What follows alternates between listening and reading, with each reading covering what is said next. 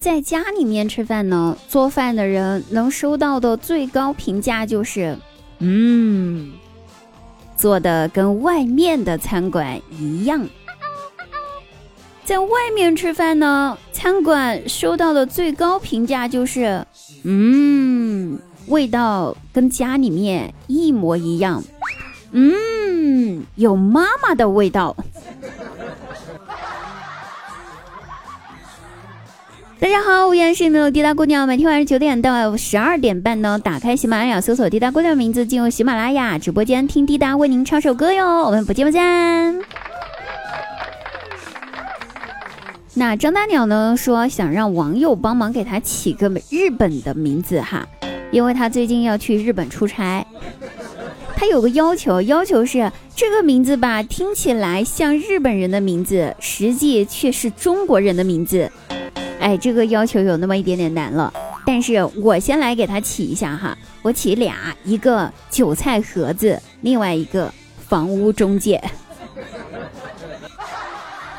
我觉得这俩就挺好的，咱们听众朋友们呢也一起来开动一下大脑，帮他想一下名字哈，为难各位了，谢谢大家。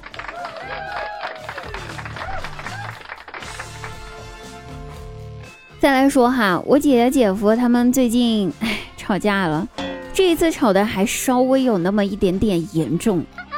我姐呢就想出去散散心，就在朋友圈发个动态。说自己想去云南旅游，哎，朋友圈有没有去过的？推荐一下云南有哪些比较好玩的地方，或者有什么好玩的项目哈，对不对？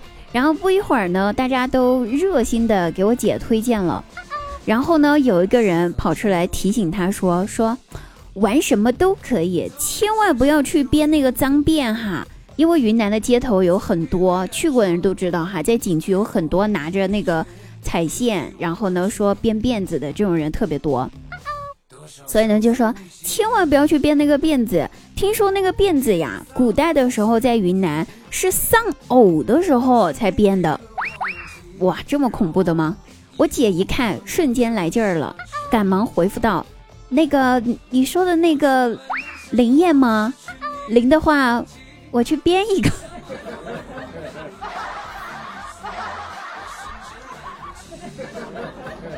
姐夫实惨。最近呢，有一位陌生人加了我的微信好友，当时我以为是我的听众粉丝，所以就同意了添加。哎，添加之后，感觉有点不太对劲儿，感觉可能是销售啥的。